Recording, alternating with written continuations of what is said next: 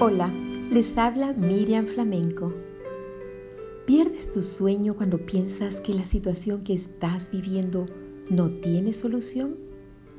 Quiero decirte que en Dios sí hay solución.